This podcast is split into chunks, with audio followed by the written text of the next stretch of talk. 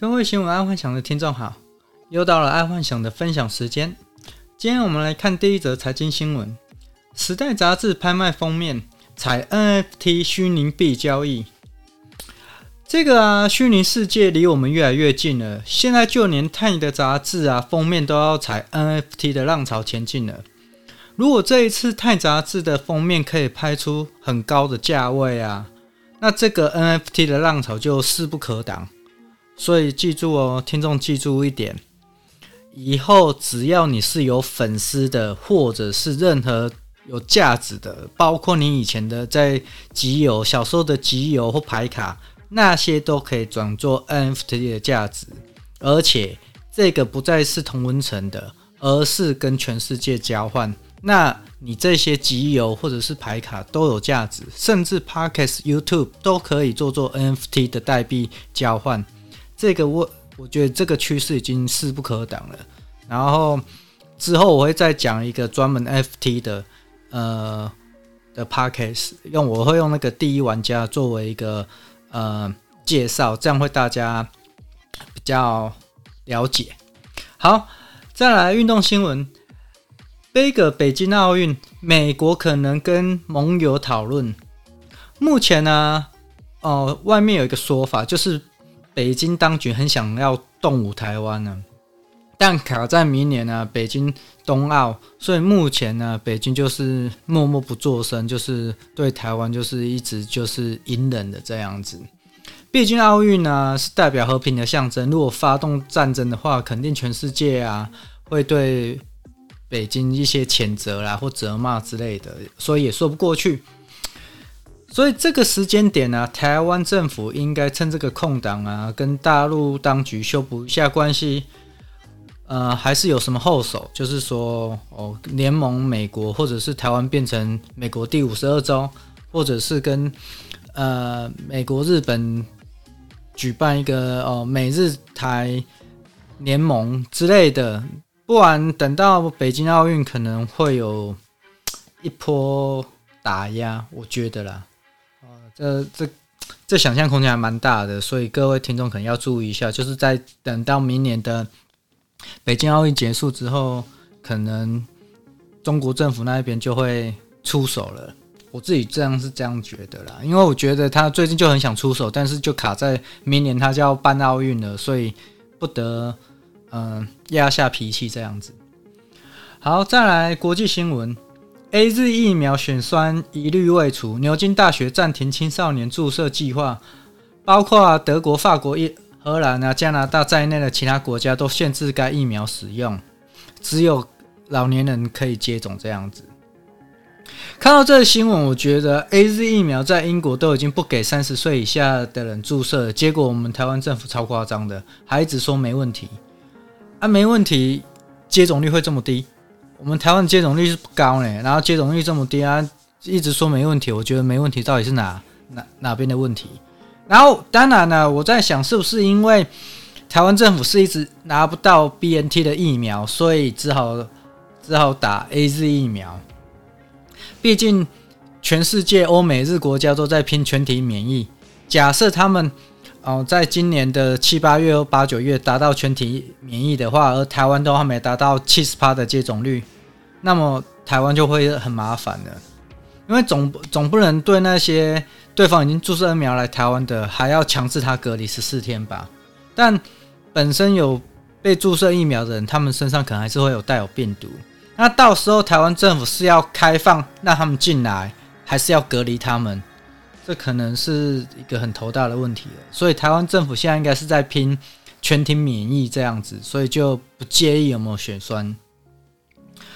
好，再来第二则国际新闻：灰犀牛、灰犀牛等五种动物形容后疫情时代的投资者，请对号入座。听众啊，可能在股市里面都听过啊，熊市、牛市、科技独角兽这些金融动物，就是在形容这些。股票的的一些形容词这样子，然后今天有另外五种动物可以形容在后疫情时代所代表的动物行为，然后这里我跟各位那个观众分享一下。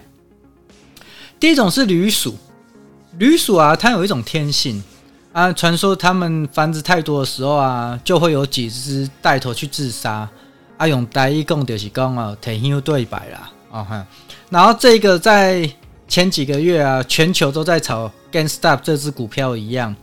这只这个 GameStop 吧，它是没有基本面的股票，然后当然它是怎么上去就怎么下来，所以在后面下来的时候啊，死的死了一票人。然后那都是跟风了，就是说每个人都是想要进去炒一把，结果怎么上去怎么下来，然后后面就死了一堆人这样子。然后第二种动物叫灰犀牛，在过去几个月啊，全世界啊，大家都在激烈争辩，这场疫情到底是黑天鹅还是灰犀牛？然后我们先解释一下黑天鹅跟灰犀牛的意思。黑天鹅的意思是说啊，呃。在意料之外而造成的重大伤害，然后灰犀牛是明知道是危险，但是却视而不见而造成重大伤害。所以啊，在爱幻想来讲的话，这场疫情既是黑天鹅又是灰犀牛，因为在这场疫情来了之后啊，假设哦呃没能来得及反应，然后任由疫情去造成伤害啊。那么，对它就是黑天鹅。那如果趁这个疫情来的时候，反而让这个疫情啊，让然后造成公司的茁壮或长大，那这个疫情就是灰犀牛。然后这也就是爱幻想一直强调、一直在说的，就是说任何的好新闻、坏新闻，只要细细去品尝新闻背后的道理啊，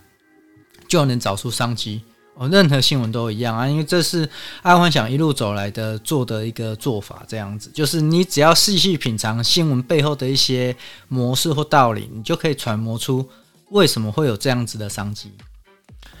好，然后再来第三则国际新闻：全球新增确诊六周上升，美国成年人十九日起就都能打到疫苗了。美国接种。接种疫苗啊，达成率整个大超前。然后我想在九月的时候啊，应该全美国就可以达到免疫效果了。到时候全世界可能要为了是否要隔离哦，要伤脑筋了。但可以确定的是啊，如果先达到全国免疫的国家啊，它就有先行者的优势了。也就是说哈，接种疫苗的人基本上不怕病毒，但会。带了病毒到另一个另外国家，假设哦，他他在美国嘛，他来到亚洲国家，那他就会带着病毒来到亚洲国家，这样就会造成另外一个国家的安全问题。呃，所以换句话说嘛，就越早达到全国免疫的国家，它越早就可以做商业跟观光的交流。那么越晚达到全国免疫的国家，他们的商业跟观光就会死得很惨。哦，这个我觉得要用这样子讲。因为最近爱幻想常在跟人家争论，就是说，哦，我们不需要那么早早达到那个全国免疫啊，也不用那么早去注射疫苗。我就说错了。如果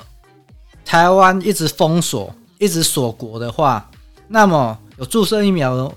完成的人，就是他达到全国免疫的人，他要来台湾，那他是否要隔离？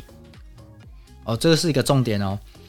他注射完疫苗，如果来台湾要隔离的话，他就不会来台湾。那他一定会去一些哦，他也是全国免疫的国家去做旅游、做商业，那么台湾就会被摒除在外。所以我觉得台湾政府哦，就陈时中部长应该在拼这一块，就是说让全国达到免疫效果，然后赶快开放国门，那不用隔离。我觉得应该应该他的做法应该在是这样子的。这但是这个很难啊，这个很难，因为台湾的接种率真的不高，而、真的不高的话，那可能就延迟到明年年中才会达到全国七十八的接种率这样子。呃，所以还是希望陈时中部长赶快去抢那 BNT，因为 BNT 目前看来没什么问题，哦，没什么后遗症。这个 AZ 的后遗症实在太多了。好，再来生活新闻：日本愿意提供整顿铁路建议，台湾网友喊拜托。日本的 JR，如果愿意入股台湾台铁啊，帮台湾整顿一下，我觉得是不错的建议啦。但爱幻想是觉得最好是双方互相入股，就是哦，台湾的台铁入股日本的 JR，然后日本 JR 入股台湾的台铁，这样的台铁民营化才会有机会推动啊。不然，我觉得光是台湾的台铁员工的工会应该就动不了任何决定吧。而且台湾的台铁工会的势力是还蛮庞大的，所以为什么历届的交通部长都没办法动这一块？因为这个势力实在太庞大了。好。再来健康新闻，减肥的人没朋友，聚餐交战守则看这里。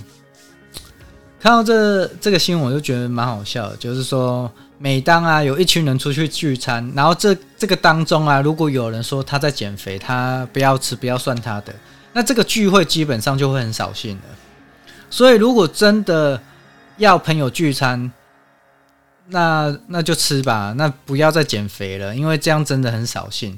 但这里爱幻想可以介绍两个方式啊，就是说，呃，怎样就是既可以聚餐，然后又可以减肥，就是一种我常在 Podcast 常讲的，就是断食法，就一六八断食法。那么就不用怕聚餐，你就是照吃嘛，反正你就用一六八断食法，然后剩下时间你就可以照吃，我觉得那 OK。然后另外一种方式就是今天我在新闻看到的，我觉得这个还蛮特别的。那我这个也会学起来，我觉得这个还蛮有道理的，就是吃可以燃烧食物的食物。譬如我们讲日本拉面好了，日本拉面我们都知道它比较咸嘛，因为它里面钠离子都偏高。那么只要在餐后啊去喝个香蕉奶昔或吃根香蕉，因为香蕉它它拥有很丰富的钾离子，